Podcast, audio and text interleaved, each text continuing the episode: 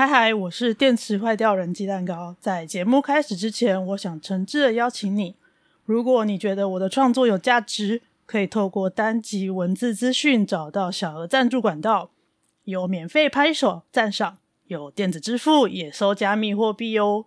这些收入可以让我有实质的能量，继续在治疗和创作的路上走下去，包括忧郁症和心理健康的知识。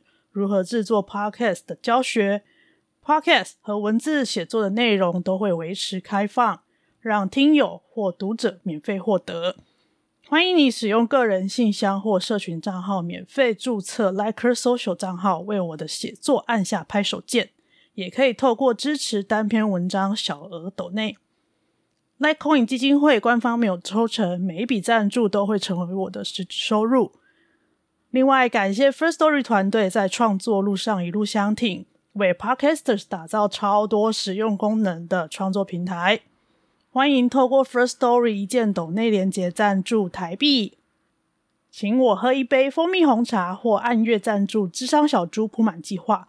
平台服务有价，所以红茶我会喝小杯一点。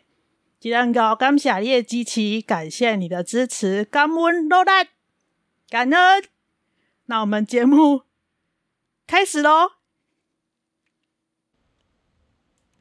好，我们开始，开始进入主题。哎，对啊，现场大家有福了哈。好，呃，这是一个系列节目，叫《城门城门几丈高》。这是在 Discord 社群。一个叫 May 台湾的社区呢，开的固定的直播，目前是每周四晚上八点到十点，在城门城门鸡蛋糕这个语音舞台，我会跟大家聊聊我自己生活近况，然后主要讲我自己的小玉、胖玉，还有治疗啊，或者是我自己看书的心得。前面几周跟社区的大家互动的时候呢，哦，因为 Discord 一个社群，大家都叫社区啊。跟社区大家互动的时候，因为我们有考量，有可能会聊到呃现场互动、文字互动或是语音互动的的朋友们的隐私，所以虽然有录音，但是决定是不公开的。那么这个系列城门城门几丈高，从第八集。的内容开始会公开在“微微你好不好”这个 podcast 上面，但因为我现在一方面在学，在成为软自学成为软体工程师的修炼道路之上，水深火热，所以啊、更新可能不会太快。那一方面也要写文章。就是软体学习的心得文，当然心理健康这边文章也会继续写，所以也许这 podcast 它不会像之前几季这样子周更这么频这么勤劳，但我尽量一两周一两周就有一集，因为直播是每周都几乎每周都有直播，所以我是一直都有存档的，但一直没有发，所以这个系列就。我会给他这个标题，大家如果看到“城门城门几丈高”，就知道这个是 live 直播的存档。那我会鼓励大家都进来听直播，因为呢，Podcast 是 Podcast 的版本，live 当然就有 live 的醍醐味，还有 live 限定的东西，不然来参加 live 的人没有福利，我会有点难过。好，录音的时间是。十月二十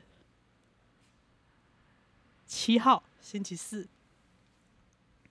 今天是第十三集了，这一集可能会先上架，比前面的八九十十一十二先上架。靠要，我忘记录开头。等一下。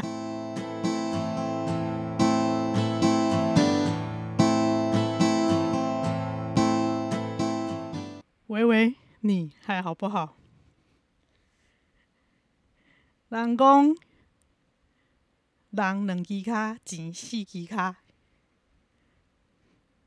人两只脚，钱四只脚，意思就是钱都会跑得比人还快。但我觉得不是、我是我的钱根本都直接进火葬场的鸡蛋糕。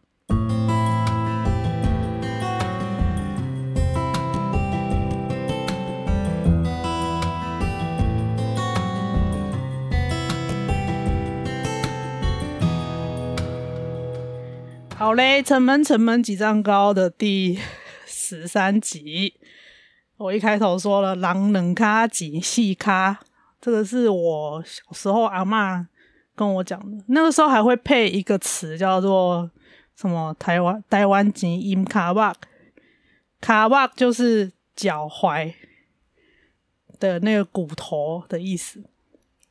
你的脚踝，小腿接到脚踝的。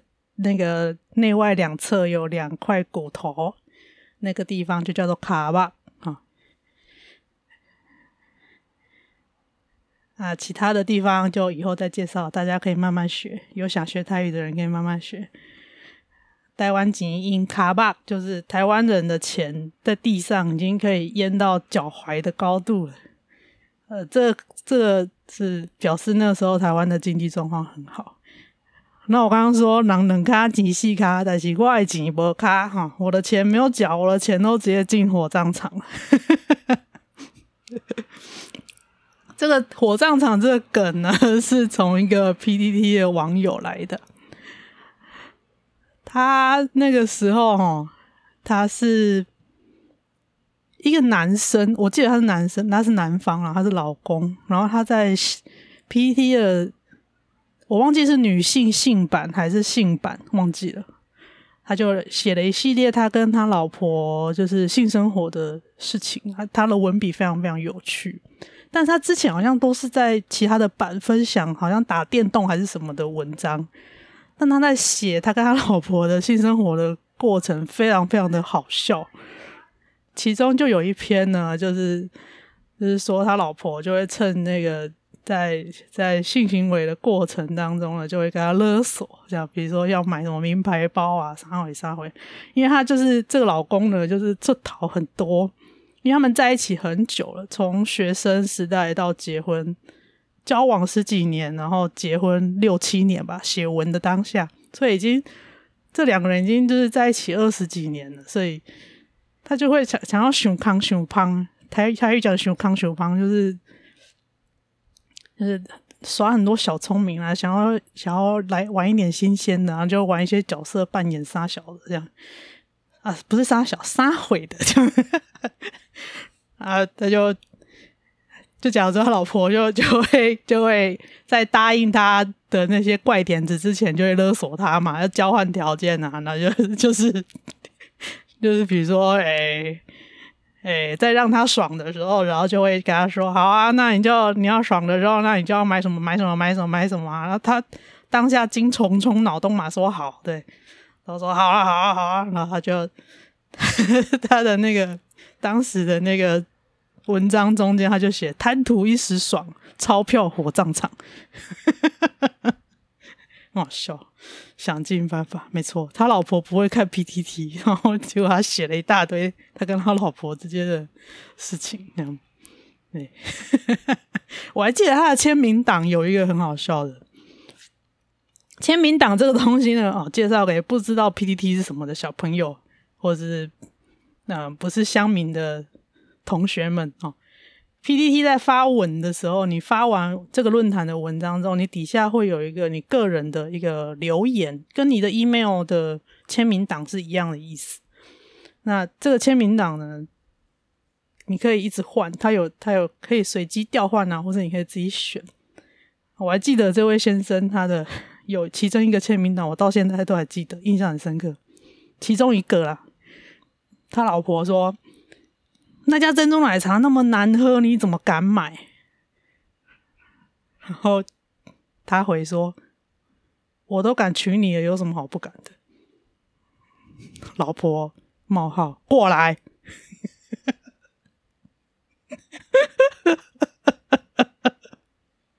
生存意志非常低落的男子。对我，他的签名档好几十个，但是我对这个就特别有印象。对，难喝的真奶，跟我敢跟你结婚 这两件事情，居然可以把它放在一起。好，前进火葬场。在我刚生病的一开头，其实是没有跟家里拿钱的。那一样就是在一个人在台南生活，然后开始做治疗。当然一开始是还有在博班嘛，博班就还有研究生活的津贴。然后当时，当时我家的状况也是比较好的，所以，嗯。只要只要允有允许的话，我妈就会，其实她都有习惯，都会往我们就是往小孩的账户，他都会习惯在邮局会会放钱，他会分散的放放现金。啊，我在博班的时候就发现，哎，不行，现金放在邮局其实蛮浪费的，就是你领那个一点点的那个活存的利息很差，就是这个现金的效率很差。所以当时呢，我就把这一笔资金，就是呃，做了一些运用。在那，在上一次好几年，不是好几年，在这个节目刚开张没有多久的时候，跟公务信箱的多余聊了一集。我在博班的时候，怎么怎么处理这一笔资金，然后让我可以大概有四五十万。差不多，差不多四五十万的资金，就是让我可以烧一年多。就是我是一个无业游民，然后养病、医疗的支出，然后吃吃喝喝，尤其几乎都外食嘛。因为小玉上升之后，其实很难能够自己煮。其实我就算自己煮，也没有比较省，因为一个人煮其实很难省钱，而且我都会买好料的，所以。我有算过，就我自我自己一个人煮跟外食，我自己煮没有比较省，但自己煮会吃得更好。这样，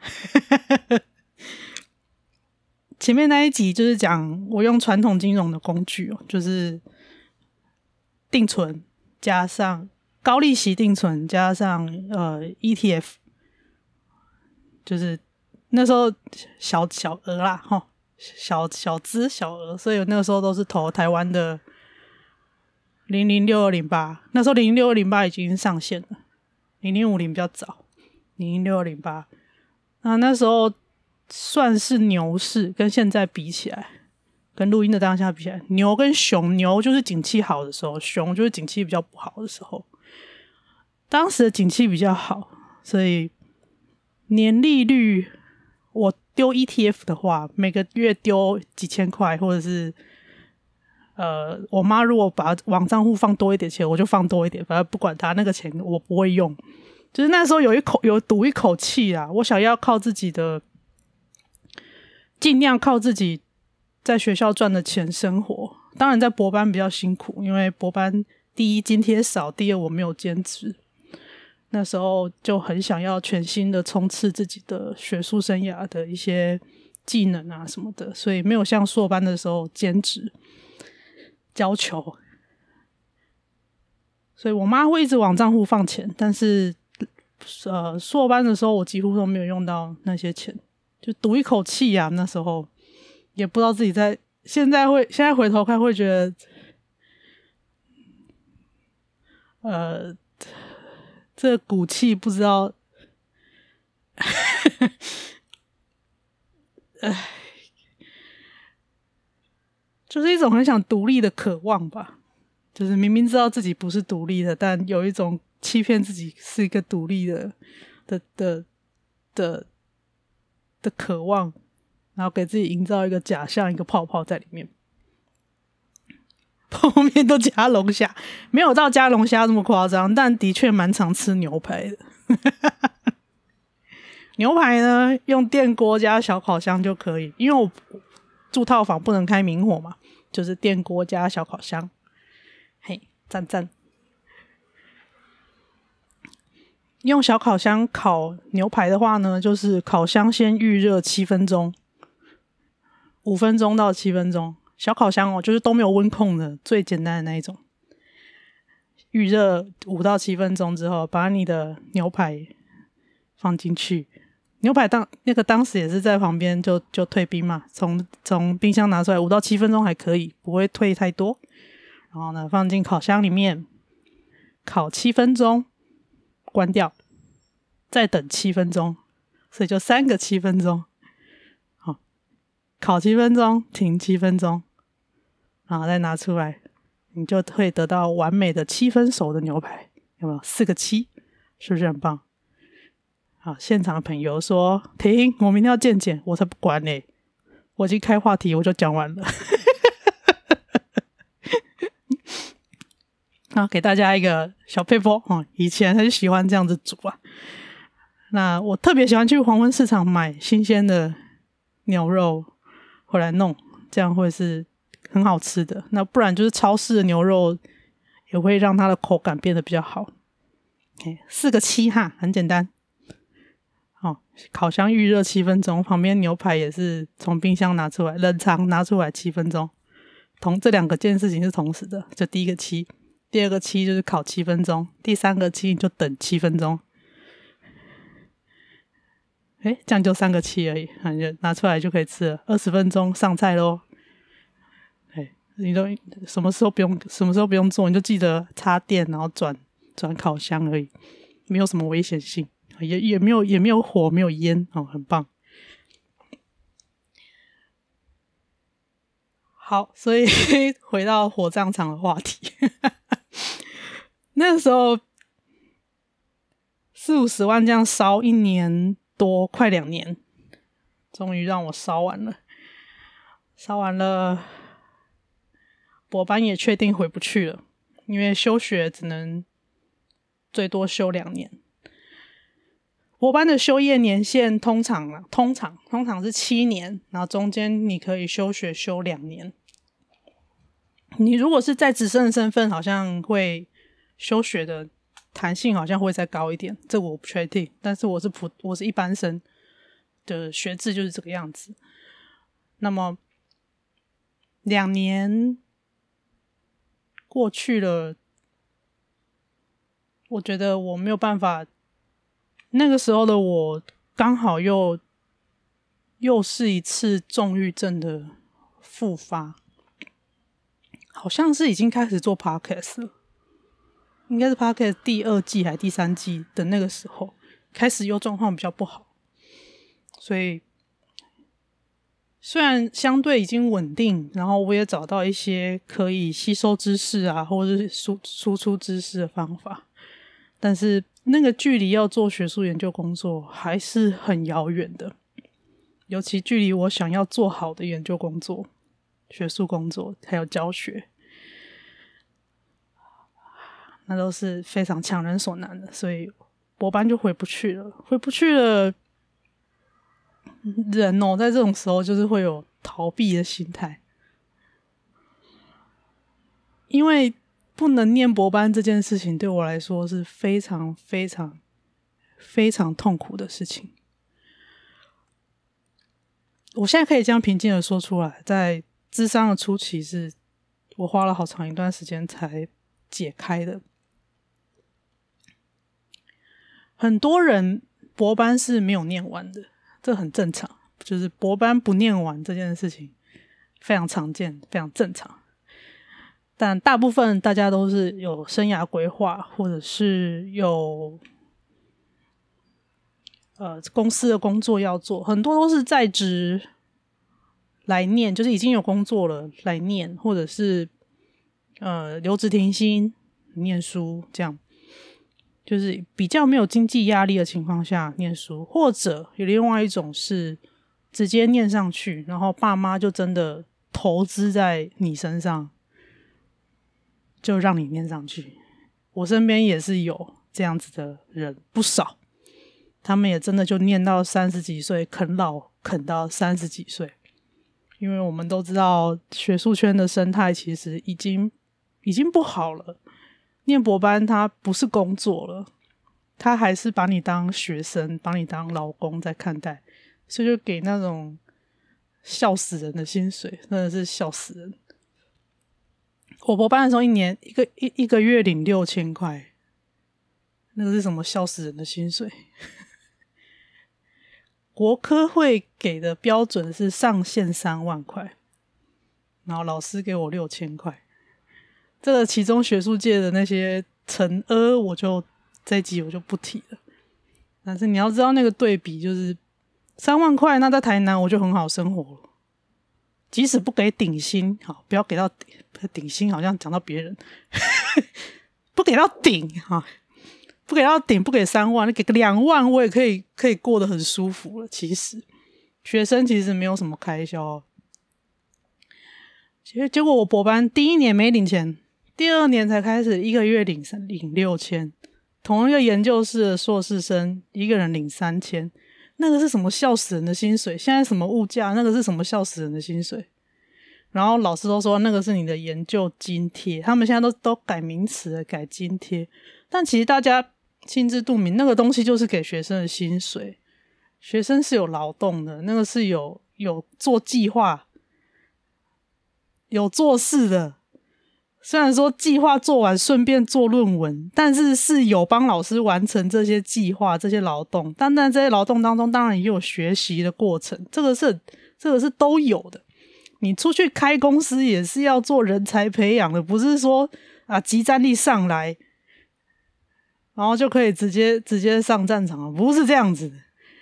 没有人在搞这一招，除了 Netflix 以外，好不好？Netflix 就搞这招，但全矽谷也只有他搞这招搞起来啊！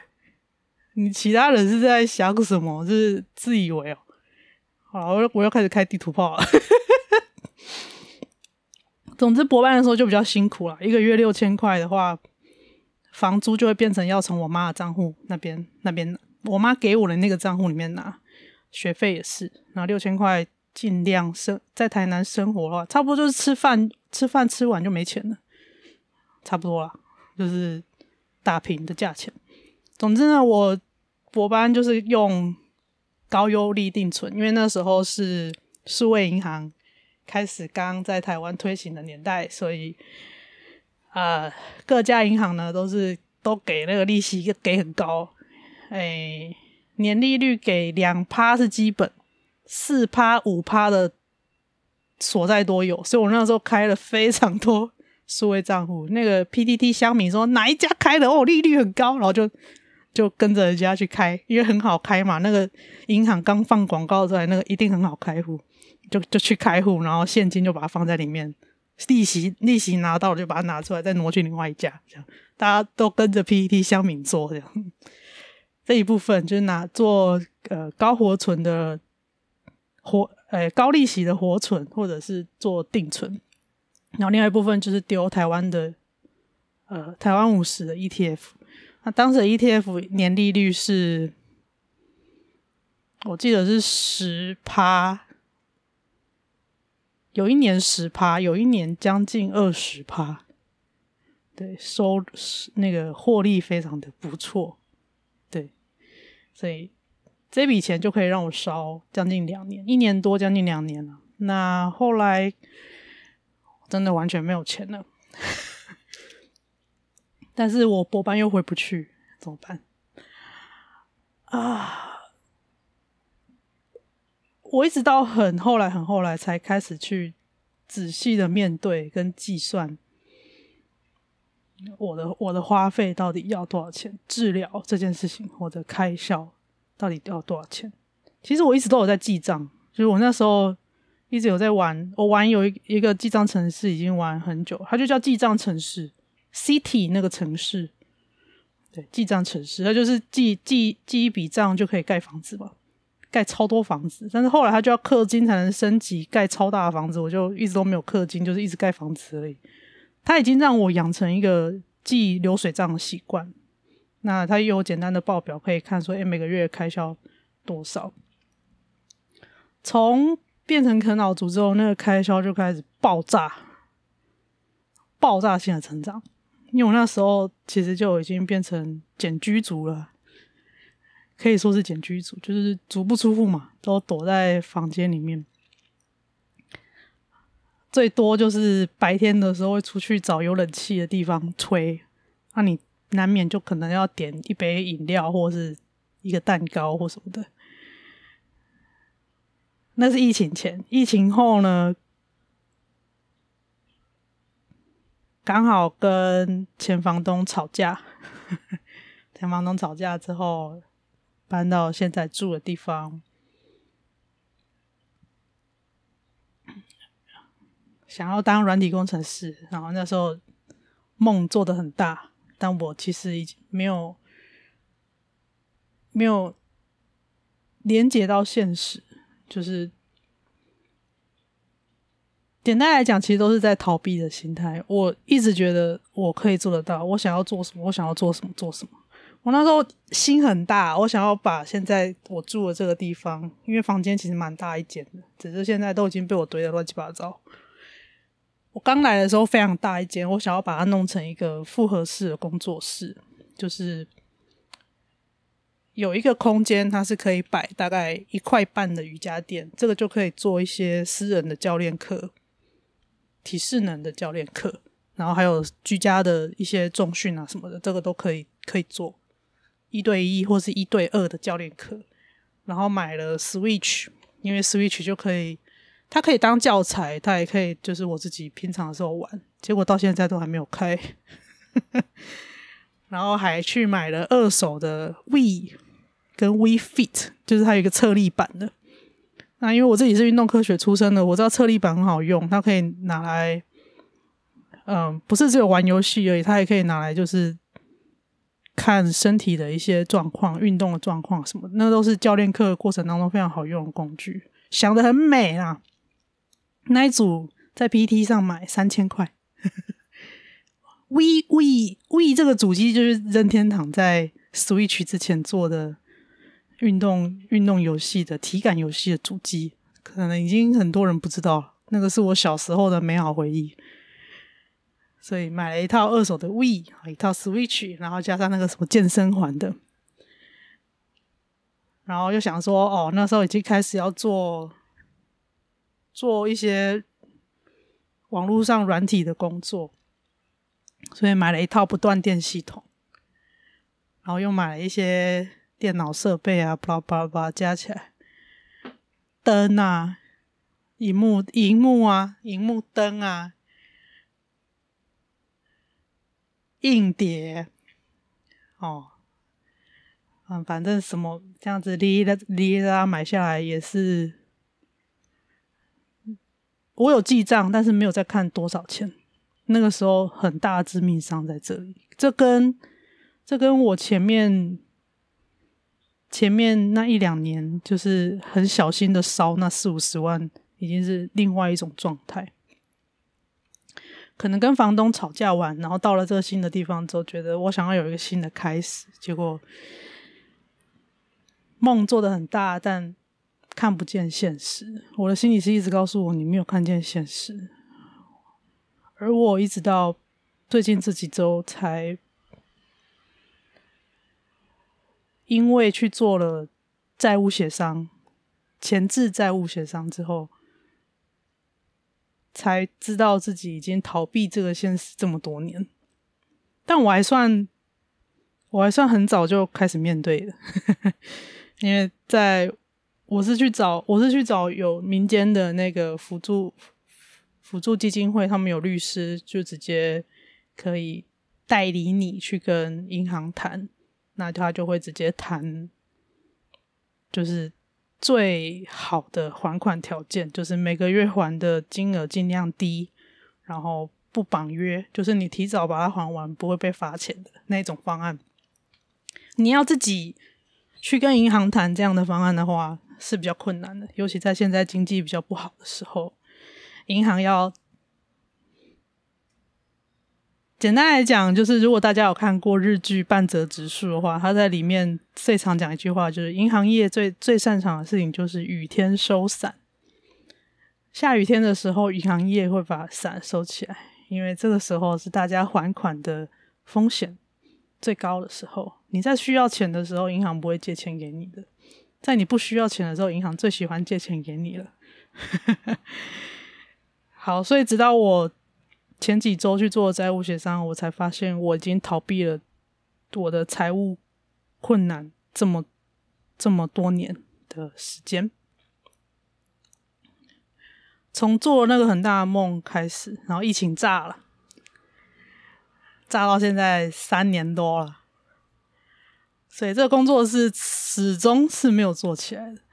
它本来是一个复合式的空间，我刚刚说有一个运动训练的空间嘛，然后中间是我的我的床，床旁边还会再有一个空位，那这个空位其实是房东有给我另外一张桌子，一张小桌子，那就可以有一个小小的。也许是对谈的空间，或者是打桌游的地方，甚至我去附近的桌游店直接谈合作、租场地、包场地、当桌游讲师都可以。那个时候梦真的做得很大很美哦，所以我也买了一大堆桌游，桌游买起来也是不离啊贵，很贵，而且我是买。那种就是我会我会去挑，就是这个这个游戏不是说纯粹好玩的游戏，娱乐性高的游戏，就是在游戏的过程当中，我都可以去带一些议题的讨论的东西，即使不是这个游戏本身设计的目的的议题，我也可以在它的游戏规则里面把我想要推广的东西偷渡进去的那一种，就是我把桌游当教具，都想好了，想要超级美。所以从那个时候就开始，就是给自己挖了非常非常大的财务的漏洞。所以钱不是问题啊，就是魔法小卡拿出来就有钱了。问题就是魔法小卡，魔法小卡之后呢？之后呢？没有钱啊，没有钱还哦，没有钱还银行，这个时候嘴脸就不一样了。以前刷卡刷卡的时候，他你拿到这些回馈啊，然后就是那个呃零利率分期啊，他们都很欢迎，欢迎欢迎哦，就是零利率分期，欢迎欢迎哦。到开始发现哇，我还不出来了，我没钱了，怎么办？一直拖，一直拖，一直拖。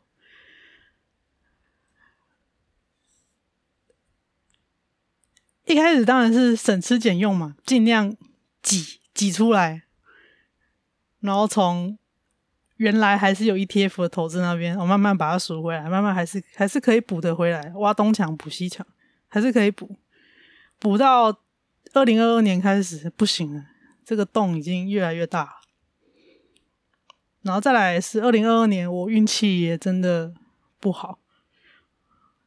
这个就另外一集再谈了，就是二零二二年，我就是诈骗大满贯，哦，线下线上我都遇到了非常新型的诈骗。先说结论，就是遇到诈骗呢，请不要谴责受害人，请不要去问受害人说为什么你会这么笨，为什么你会这么傻，为什么你会相信这些东西？诈骗是犯罪，诶，好吗？该谴责的是诈骗集团，而不是受骗的人。骗术是一直、一直、一直在进化的。讲的比较泛政治一点，就是有的时候偷偷你被洗脑，被注入一些统战思想等等。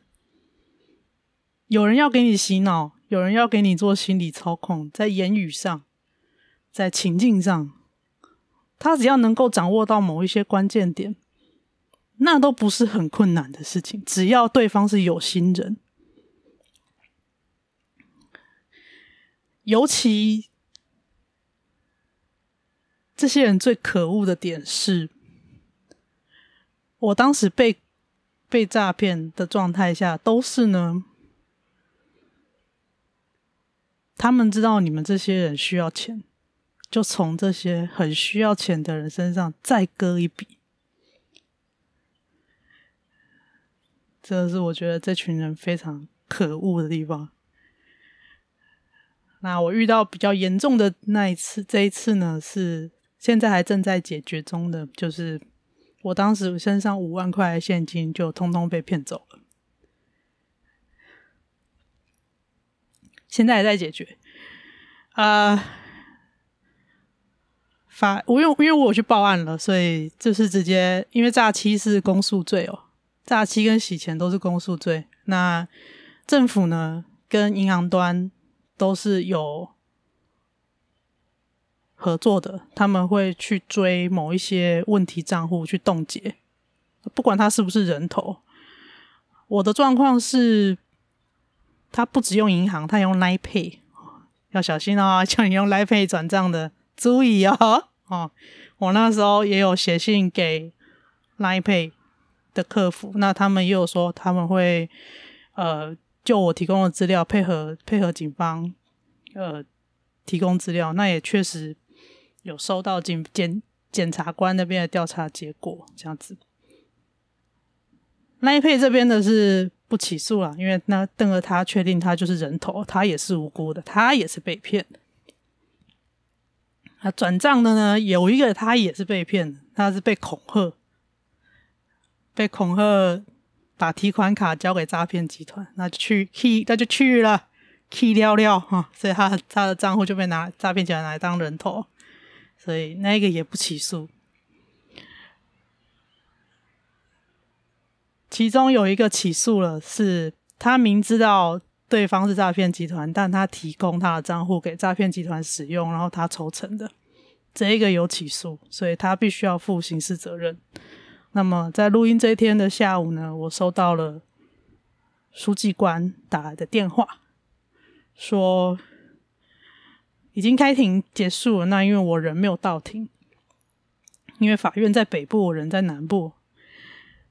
啊，书记官说没有关系，就是另外一个被另外一个原告有到，另外一个被害人有到，那有跟有跟被告达成庭外和解。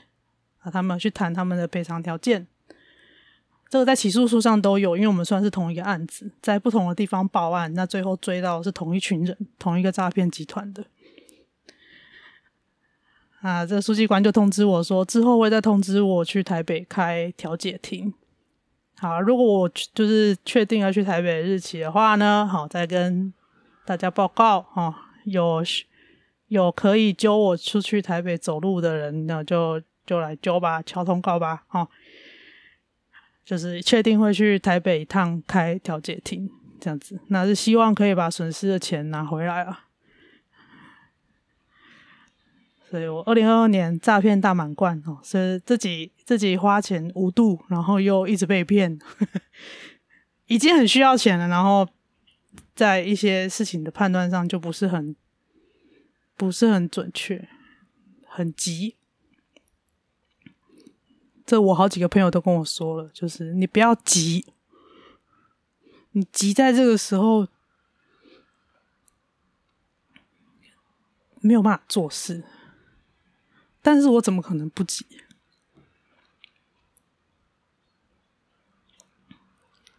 我都当无业游民多久了？三十几岁了啃老，这正常吗？我又不是那些。我那些很有成就的同学，他们念博班，念完前途很好啊，有去科技公司的研发部门，刚进去年薪就两百万起跳，有好老师直接带他到新到好的工作。所以你问我会为什么会念博班，为什么有一个梦想什么的？我觉得每一个去念博班的人，尤其在台湾念土博，哈，在台湾念土博呢，是连土都没得吃的。大家说土博吃土，没有。我念的时候，土博今年土都没有得吃了，因为那个海龟已经都游回来了。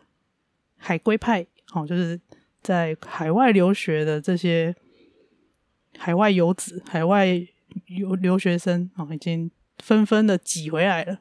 那台湾当时呢？台湾是一个非常崇洋媚外的社会，哈，一直都是这样。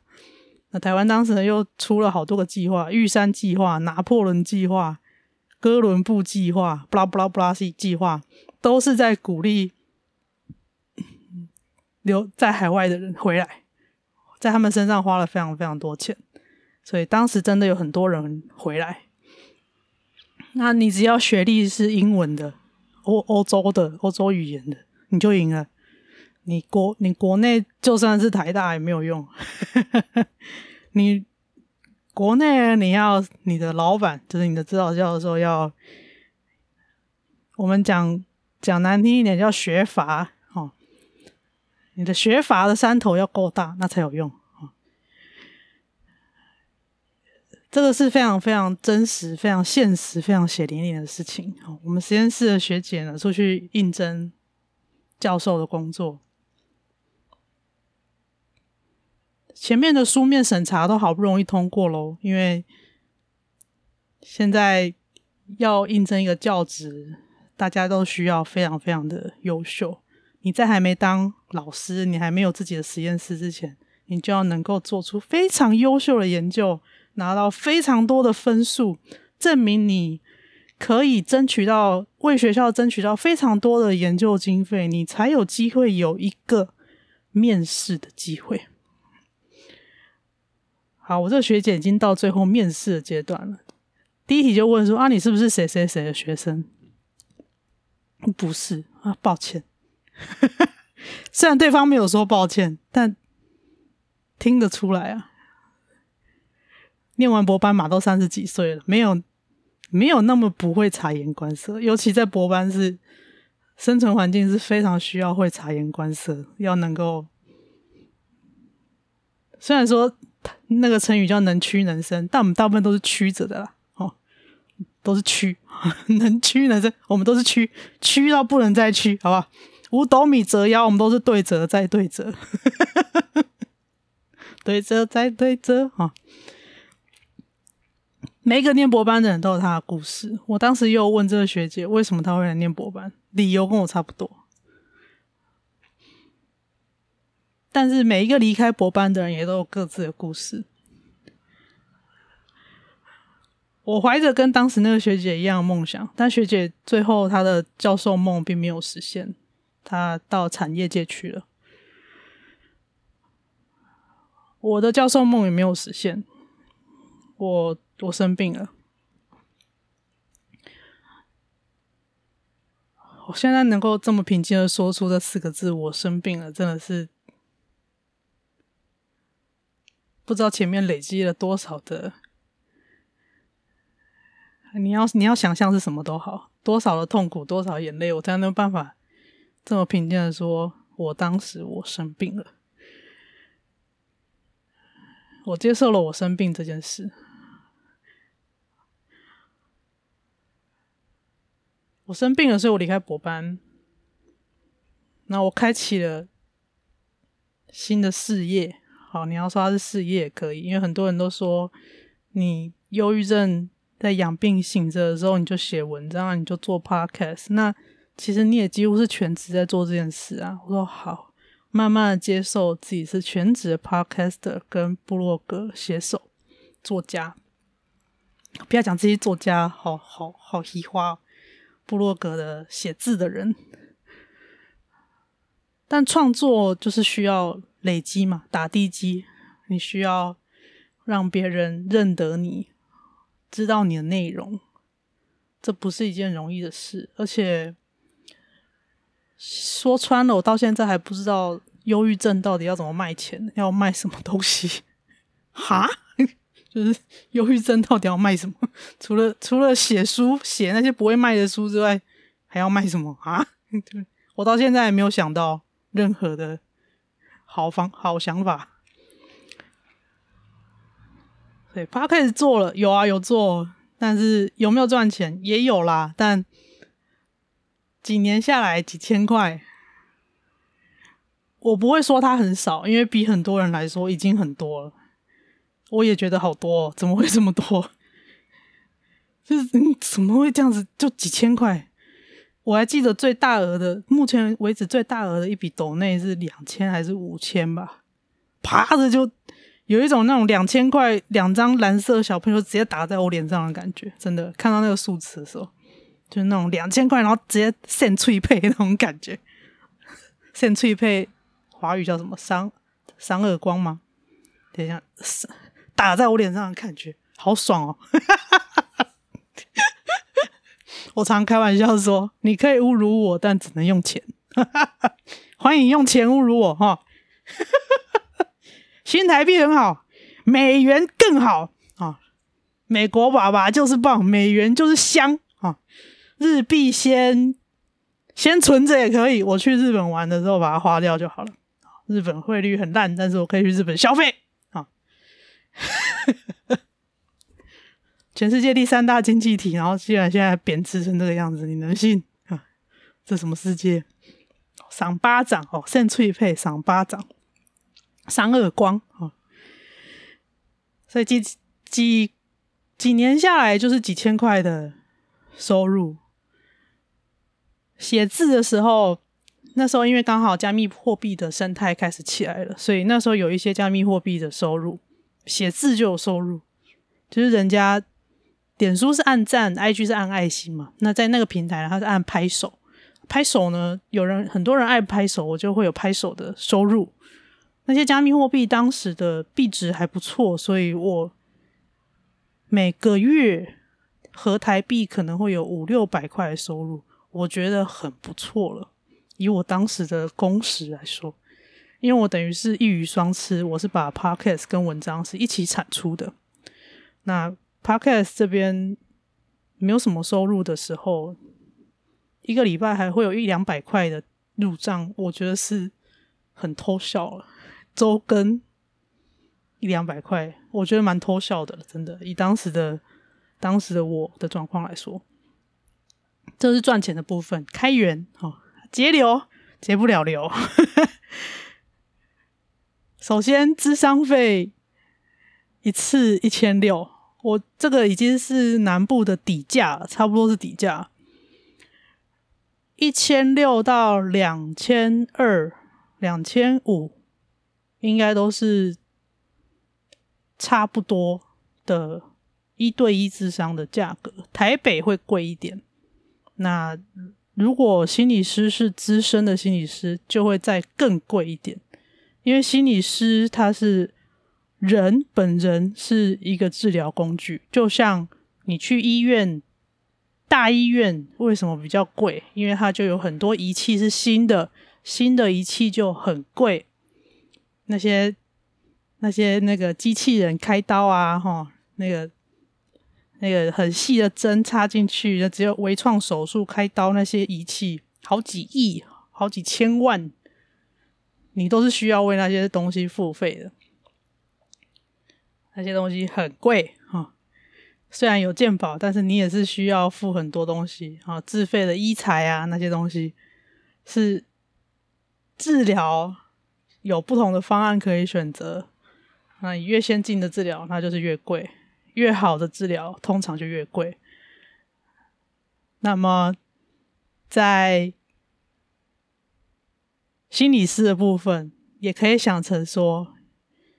呃，越厉害的经验越老道的这个治疗，这个治疗的仪器，呵 呵这个治疗的工具，这个这工具工具工具人，嗯，哎、哇，不是很喜欢这个形容，嗯，反正大概就是这个意思啊，哈，因为他治疗，他治疗的工具就是他这个心理师这个人本身，哈，所以越资深的心理师，他的收费就会是越贵的，通常都是用钟点算，哈。大概就是四十五到六十分钟，通常是五十分钟啊，但是我不不不敢说每一个人都一样，我只能说一个大概。好，那中北部当然因为地价的关系就会比较贵一点，因为你也需要为了那个空间付费啊。我的心理师是跟我收一千六，应该是台南目前应该是最应该是台南的底价了，差应该是我猜的哦，应该是。那你如果是找实习心理师，他就会再便宜一点。你可能要跟有收实习心理师的智商所问问看，好。实习心理师呢，其实不用担心说治疗的效果会不好，搞不好你会很适合这些比较年轻的、比较菜的心理师。为什么呢？反过来想哦，这些实习心理师他们需要通过实习才能够去考执照。不是先考照才实习哦，他们是要先完成了实习才能去考执照，考了执照考过了才能当合格的可以执业的心理师。他们需要完成这个实习才能去考试的，才有考试资格。所以相对来说，你也可以这么想，他们会拼死拼活都要通过这个实习，他会很认真。再来是他后面其实有很多资深的心理师会，他们所谓的督导，就是会有很多心理师教他，他在他在跟你对谈或是治疗的过程当中，有时候有时候治疗不是只有对话，会有很多不同的方式，按照不同的心理师他们学的技能不一样，就会有一些不同的做法。这边就不评论了，因为那个支线开展的就太多。那我的心理师呢，基本上他就是就是谈话，就是谈话为主的治疗啊，一个一周一千六嘛，一周一次啊，一个礼拜四周到五周，那我们算高一点，五周就是一千六乘以五就是八千，然后再来门诊。本来是一个月一次，但是现在回诊的频率需要比较频繁，因为症状比较严重。一次看诊加药费大概四百块，因为药的种类比较多，你的药费就会比较贵哦，四百块。啊，一个一个月大概看两次到三次不一定，就那四百乘以三就一千二，九千二哦。那再加上物理治疗。物理治疗是二零二二年才开始做的。那起初是，起初是我的颞颌关节的问题，哈，就是嘴巴打不开，不要说讲话了，我连打开一点点要吃个粥我都没有办法，非常的痛。啊，后来是去给物理治疗师处理了好几个月才改善。那当时我的状况是，我的颈椎。有错位，有稍微歪掉了，颈椎歪掉，然后胸椎僵硬。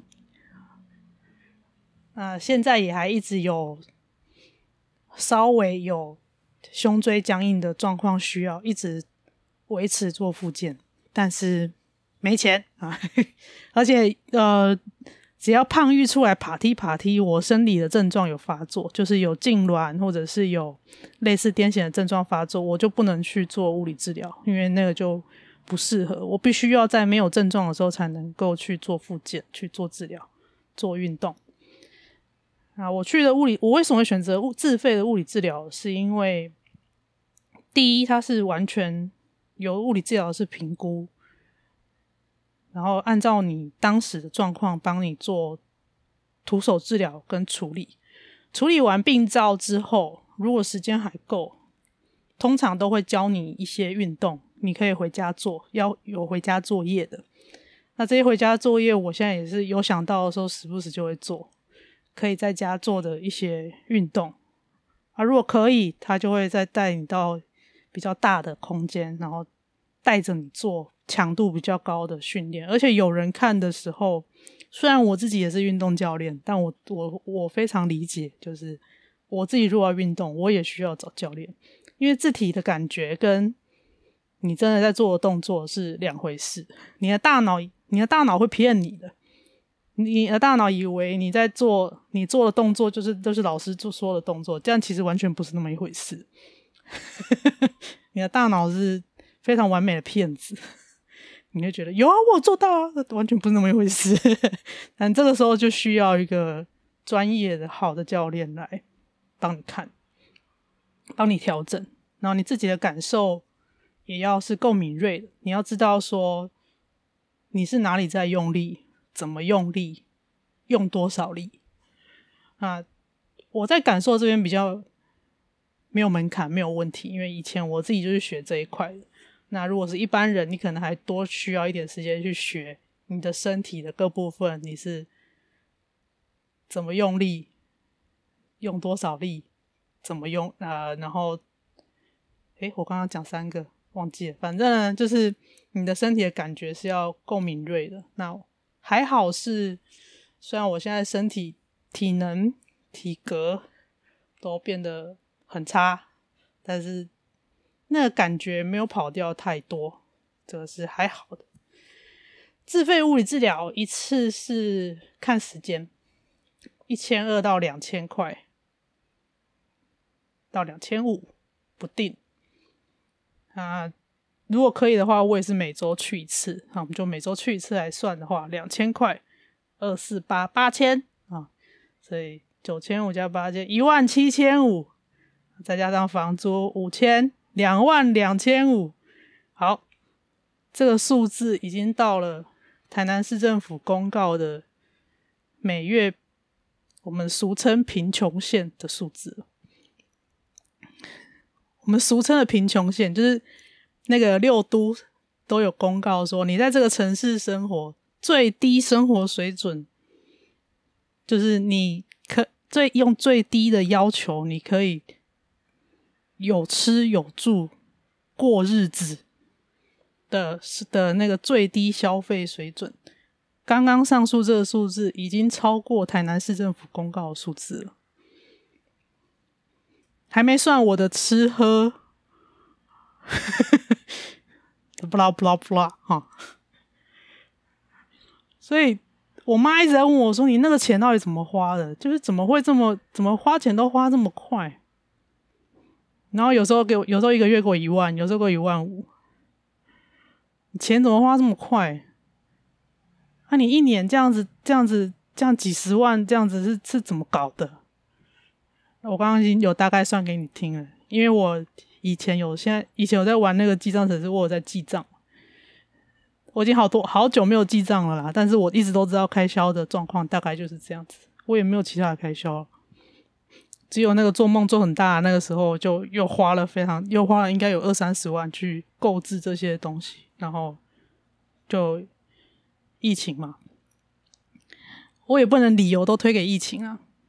但是现实其实就是我这个我这个牌子还不够大，所以找演讲啊，撒回人家说啊，演讲你可以转线上啊。我心理师有问我，你不知道演讲可以转线上吗？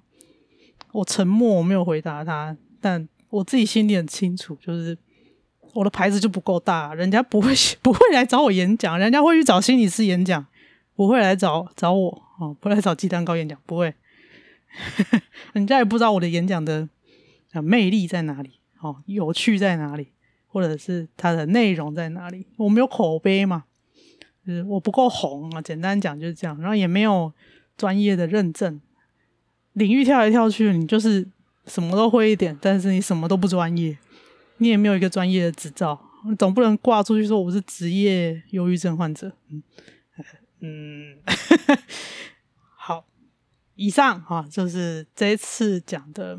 钱不是问题，问题是没有钱啊！可是我我觉得，我个人的状况已经是相当不错了。因为在我生病的初期呢，我有看了很多病友的，国内外的病友都有的生病的故事的分享，还有媒体的采访。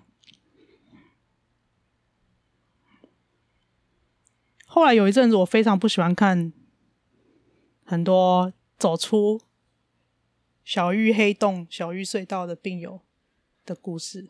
前一阵子也有很也有几个网红，然后说他有得忧郁症，然后走出来了嘛。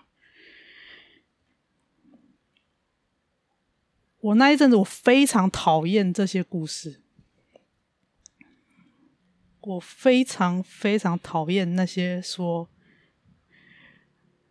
你会好起来，交给时间，你会好起来。你要，你要有让自己有希望。我们我们都好了，我们都成功了，相信你也可以。这时候我都不会讲话，但我心里的话是：听你的，把布。我小时候都讲把布诶，可是好像不同县市有不同版本啊。欢迎大家分享你的版本。我说听你的把布，然后手一定要比那个虚握，然后到打开的那个放屁的那个那个那个手势要出来。听你的把布啊。那是你好了，又不是我好了。你怎么知道我会好？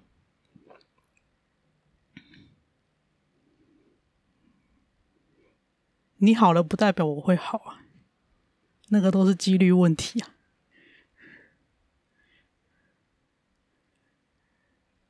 而且那是你好了，你才有办法出来讲这些，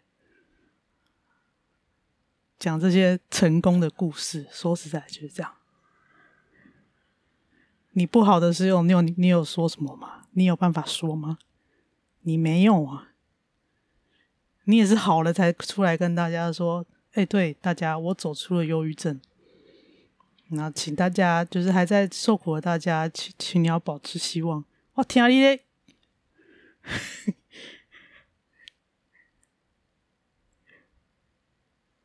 我知道还是很多人会需要这样子的浮木。但是浮木对我来说是什么呢？它的画面是这样的：一个一望无际的海，然后我在海中间啵啵咻，我只能在那里飘。浮木是什么？浮木跟浮板不一样。你在学游泳的时候会有一个很大块的浮板，浮板是真的可以让你浮起来的东西，它是那个泡棉啊、塑胶，你你那是可以让你真的很轻，可以让你浮起来的东西，那叫浮板。浮木不是这样，漂流木、浮木，它那种东西是它看起来它浮在水面上，但是它没有办法让你靠着它浮起来。你抓住浮木，你就跟它一起沉下去了，因为你们两个加起来密度太大。不好意思，我只能用工学院的语的的的形容来讲，你们两个加起来密度太大，你们就会沉下去。浮木就是这种东西，对我来说。尤其呢，我想象的画面也不是漂流木那种大长的、大棵的树的那种漂流木，不是。我想象这种浮木是那种破破破碎的小木片，然后漂流在海上，就这样飘过去，然后跟我说：“我都好起来了，你也会好的。”然后就这样飘飘飘飘走了。我不能去抓那些浮木，因为我也我会跟着他一起沉下去。这边我没有特别指谁哈，因为这样出来分享的的，愿意这样出来分享的人非常多，他们也有他们的苦衷跟他们的故事。当然，出来要分享这些故事，也一直都不是一件很容易的事情。我只是想要很直率的，把我那个很黑暗的那个时候的心声讲出来。当我又再一次看到有人走出了忧郁的黑洞，出来鼓励大家的时候，我真实的心声是这个样子的。好是你在好。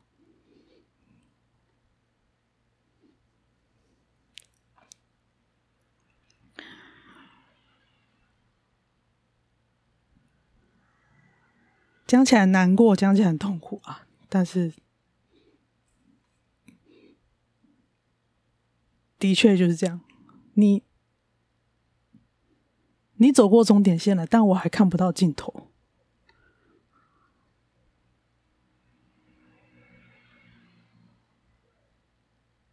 所以，我想这些鼓励都还是需要的。其实它是需要。但是要看时机，好，那也要看看状况。然后我刚刚这样终于讲出来，是因为我也已经接受了自己的这个部分。因为我跟草木聊聊了好几次这件事情之后，我接受了我自己的这个部分。然后他们有一次也跟我说，他们看了有时候看了也是觉得很烦，就是为什么每一个走出忧郁的人都要这么阳光，这么的，你知道那个叙事的那个叙事的结构非常接近，就是非常阳光，然后有一个很正面的形象，然后告诉大家那个詹雅雯唱的那个那个。很像选举歌的歌，今年一定会好过，你一定会好过，屁咧，听你的，好，以上今天讲的财务问题，哦，我终于，我终于开始面对了，就是逃避了这么多年，我终于开始面对了，但是这个面对其实是。有我现实的压力，哦，因为治疗的费用就是在那边，那个是没有办法省的钱。可以说不花那个钱，我可能不会在这里讲这些话，有可能啊，有可能。当然也是有一些人他没有接受治疗，然后也是可以烂命一条，呃，就就这样子的，也是可以。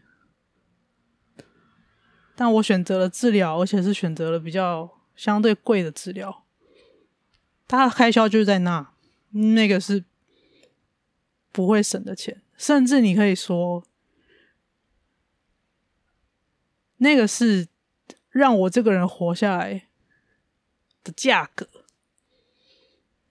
我忘记在哪一集的成本成本几丈高，我有问了这个灵魂拷问给现场的大家。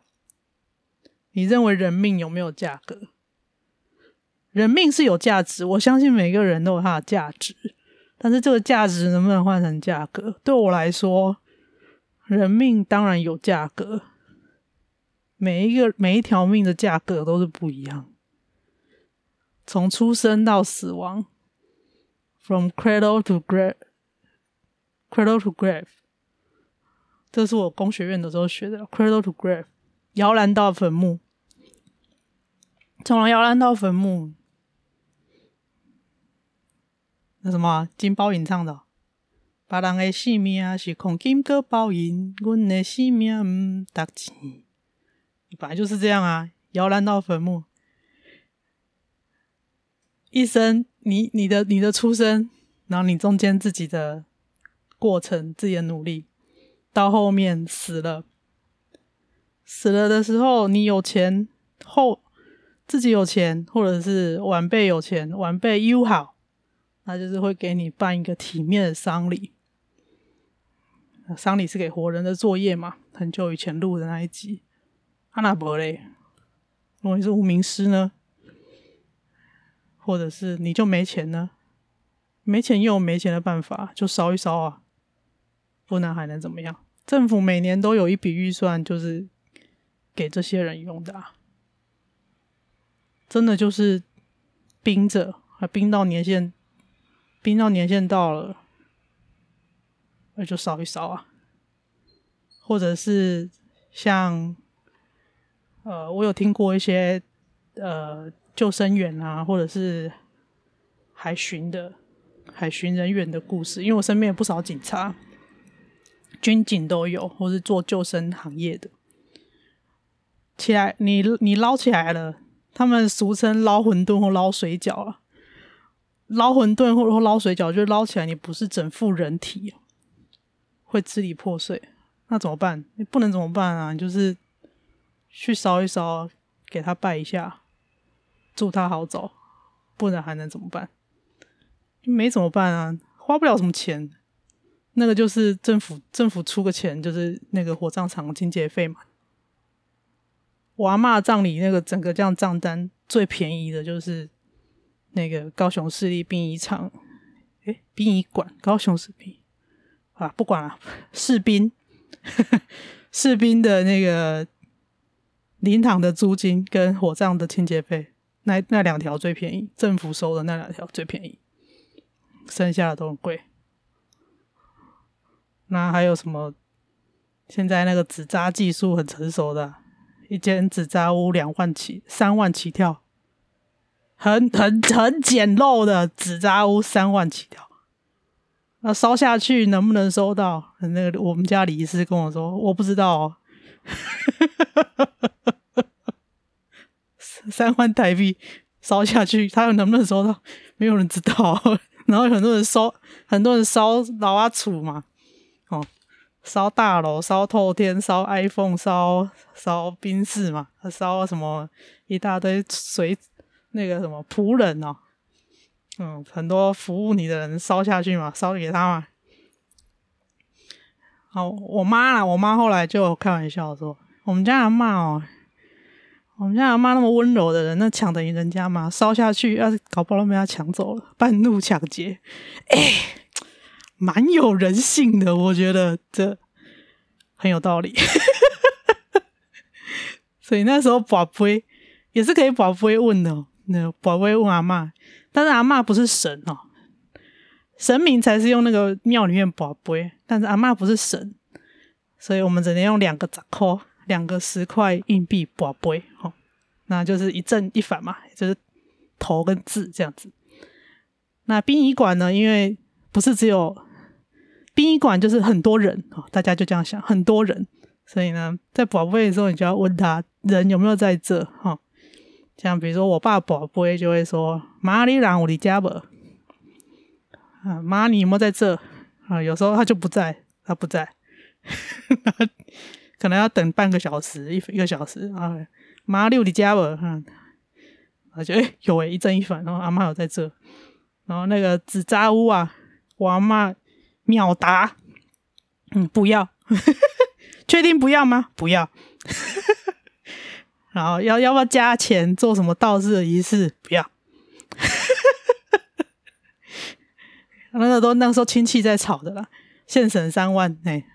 然后那个道士亮亮亮要多做一个什么仪式，一场要五万，然后不知道要多做几场，道士要出来就五万就对了。然后我后来发现那个道士也是礼仪师，因为头头七的时候我发头七的时候才发现的，他就是亮亮亮亮亮念完之后，然后道袍脱掉，他里面其实就是衬衫、衬衫、西装裤，然后就跟我们讲说，哎，后续你要怎么做，怎么做，做。他就是那天的代班礼仪师啊，哇哩嘞，就是 他是道士，然后也是礼仪师。一场五万，但头七那是一定要做嘛。那但是在那个人过世到什么之间，那很多有的没有的，然后要加场的，一场就是五万啊，要要不要加什么场什么场什么场？但是因为我老公那个时候已经就是六神无主嘛，你去问阿公，阿公其实也没有办法做决定。就好啊，就问本人啊，不不会不爱，哎，只在乎不爱。加仪式不爱啊！我刚我就我弟就说那话，这里跟我骂我欠了污了啊！所以从出生到死亡，说穿了就钱啊。那你有钱有有钱的做法，没钱有没钱的做法。那现在我现在状况其实就是做呃前置的财务协商，就是说呃，这里给大家一个。简单的概念就是说，你知道你跟银行借的钱已经还不出来了，那么在你知道还不出来的时候，你就可以提早做协商，不要拖到呃一直拖一直拖，然后变呆账或者打到坏账。打呆账、打坏账的话呢，银行有可能会把这个债权卖出去。这个债权卖出去的意思就是。原本原本你欠债对象是银行，银行把这个债权卖出去之后，他就会可能会会到讨债公司，通常通通常我们就是讲讨债公司的手上，债权公司，他们现在讲比较好听叫债权公司，其实就讨债的，讨债公司手上，他们就有权利跟你讨这个钱。那他要怎么跟你讨？你怎么知咯？哈，这个在国内外都有非常非常多的出事啦，阿伯哈出事了。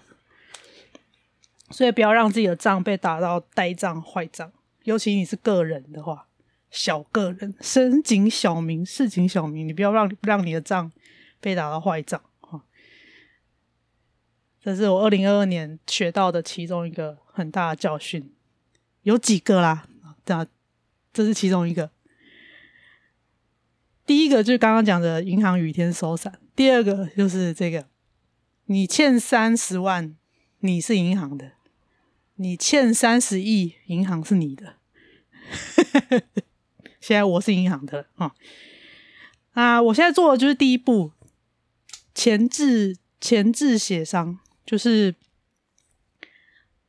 把现有的已知的债务全部整合起来，然后由最大的债权银行，比如他就他他就是你把整个全部的债务都列出来之后呢，你欠最多钱的那间银行，它就变主力负责的银行，然后你以后就是每个月都还钱给他。他就会自己把钱分给其他的银行，他会自己去结算，他们银行自己的系统会去结算。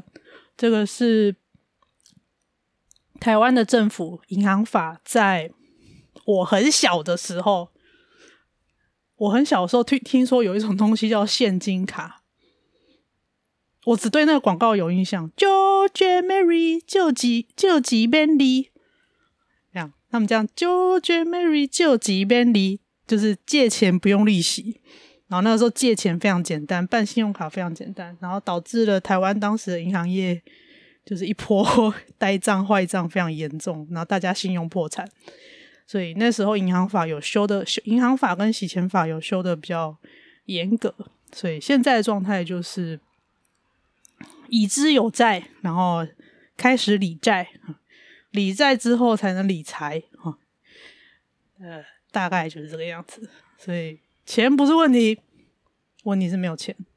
但没有钱，你有没有钱的活法啦？大概就是这个样子。我是微微，你还好不好？鸡蛋糕，我欠了一屁股债，但我还在这啊，想办法开源，也想办法节流。这是我的故事。如果你觉得今天的故事有让你想到哪一个谁谁谁，欢迎你把这一集分享给他知道。我是鸡蛋糕，下次再见，拜拜。